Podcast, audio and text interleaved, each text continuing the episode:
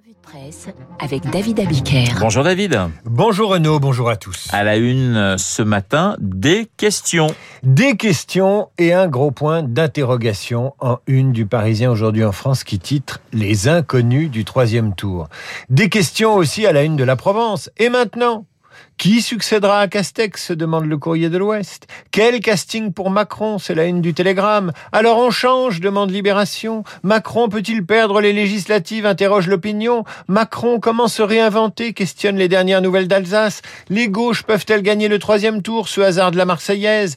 Seul le Figaro estime avoir quelques billes pour répondre avec ce titre Remaniement, majorité, ce que prépare Macron. Mais c'est dans l'édito de Vincent Trémollet de Villers que s'exprime un certain bon sens. J'ouvre les guillemets.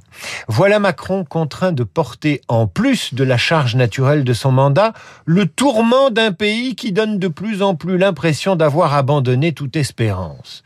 Que faut-il dire aux Français, poursuit l'éditorialiste Il faut leur parler simplement, en usant de la clarté apaisante de notre langue. Puisqu'il faut se réinventer, évacuons pour toujours le sabur, le sabir managérialo-administratif, celui qui, à date, impacte nos ruralités autant que nos quartiers. Tout cela est mis entre guillemets de façon ironique. Ensuite, il faut prendre en compte non pas les colères, comme le répète mécaniquement le commentariat, mais plutôt les attachements matériels et immatériels distendus par les secousses de la transformation économique, culturelle et démographique. Enfin, ouvrir un horizon de grandeur et de fierté sans lequel une nation se disloque. David, Lionel Jospin a aussi un avis sur ce qu'il faut faire. L'ancien Premier ministre fait du Mélenchon dans le Parisien aujourd'hui en France. C'est même l'originalité de cet entretien accordé aux Parisiens. Devancé par Jean-Marie Le Pen au premier tour de la présidentielle de 2002, l'ancien premier secrétaire du PS de François Mitterrand, le même Mitterrand qui avait fait entrer le Front National à l'Assemblée nationale avec la proportionnelle, l'ancien chef de la gauche plurielle qui agitait sans cesse le chiffon rouge d'une alliance entre la droite républicaine et le Front National pour se maintenir au pouvoir, n'hésite pas à son tour à affirmer qu'Emmanuel Macron a tout fait pour détruire les partis traditionnels et œuvrer pour affronter Marine Le Pen au deuxième tour. Jospin, comme Mélenchon, charge donc Macron avec ses mots à lui. Mais il ne s'arrête pas là. Le retraité de la politique qualifie la France insoumise de force dominante à gauche, reprend l'essentiel de son programme sur les actions à mener en France, cap sur l'écologie, haro sur les cabinets de conseil, hausse des salaires. Jospin évoque aussi le talent du leader insoumis et va jusqu'à encourager le PS à trouver un accord électoral avec son parti. Si Mélenchon lit Jospin ce matin dans le Parisien, il y trouvera de nombreux motifs de satisfaction et en pointillé les encouragements de celui dont il fut ministre délégué à la formation professionnelle. Jospin qui évoque également la guerre en Ukraine. Et là, il ne fait pas du Mélenchon. Les dirigeants occidentaux, dit-il, ont eu raison de répliquer à l'invasion russe, y compris par des fournitures d'armes. Et plus loin, il ajoute pour les Ukrainiens, mais également pour notre propre sauvegarde, nos dirigeants doivent s'engager solennellement devant leur peuple à poursuivre leur objectif commun, que Poutine perde cette guerre insensée et cruelle. Eh bien, dans les échos, vous lirez qu'aujourd'hui à Berlin, une quarantaine de ministres de la Défense se réunissent pour évaluer les livraisons d'armes à l'Ukraine et que les États-Unis pourraient porter leur aide de 700 millions à quelques 2 milliards 300 millions de dollars. En parlant d'armement, vous lirez aussi dans les échos que les dépenses d'armement militaire mondial s'envolent franchissant la barre symbolique des 2000 milliards de dollars et que la France est au cinquième rang des budgets d'armement. Dans le Parisien également, vous lirez que les Russes utilisent ce qu'on appelle des obus à fléchettes en Ukraine des milliers de petites pointes d'acier dispersées par des obus. Interdits en zone civile, ils sont conçus pour disperser une pluie de petits clous de 3 cm de long sur 300 mètres de large et 100 mètres de long. Une fois projetés, ces clous déploient des ailettes. Le but, c'est de tuer beaucoup, tout simplement, et notamment dans les zones à forte densité de végétation. Une arme particulièrement cruelle utilisée déjà en 14-18. À l'époque, les obus à fléchettes étaient largués dans les tranchées. Imaginez les dégâts.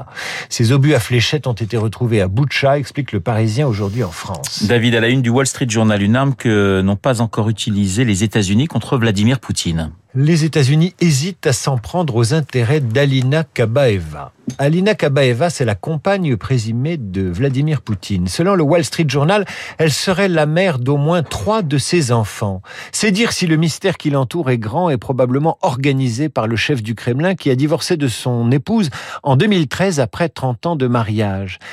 Alina a 39 ans, 30 ans donc de moins que Poutine, qui a longtemps nié toute relation avec elle. Alina Kabaeva est un ex-mannequin et une championne de gymnastique rythmique connue dans ce sport, précise le Wall Street Journal, pour son extrême souplesse. Un comble. 14 médailles en championnat du monde et deux aux Jeux olympiques et pour avoir surtout trempé dans un scandale de dopage. Elle est également soupçonnée d'avoir participé à la dissimulation de la fortune personnelle de Vladimir Poutine. D'après le quotidien financier, les Américains ont toutes les informations et tous les moyens pour sanctionner Madame Kabaeva, mais ce serait porter un coup si personnel à Poutine que cela pourrait encore aggraver les sanctions. Depuis sa première apparition en 2001 aux côtés de Monsieur Poutine au Kremlin, elle avait 18 ans à l'époque, Alina Kabaeva a régulièrement défrayé la chronique des tabloïds russes, obligeant plusieurs fois l'entourage de Poutine à expliquer qu'il n'y avait rien entre eux. Le Wall Street Journal rapporte néanmoins qu'elle s'est enrichie rapidement depuis cette date, ainsi que toute sa famille.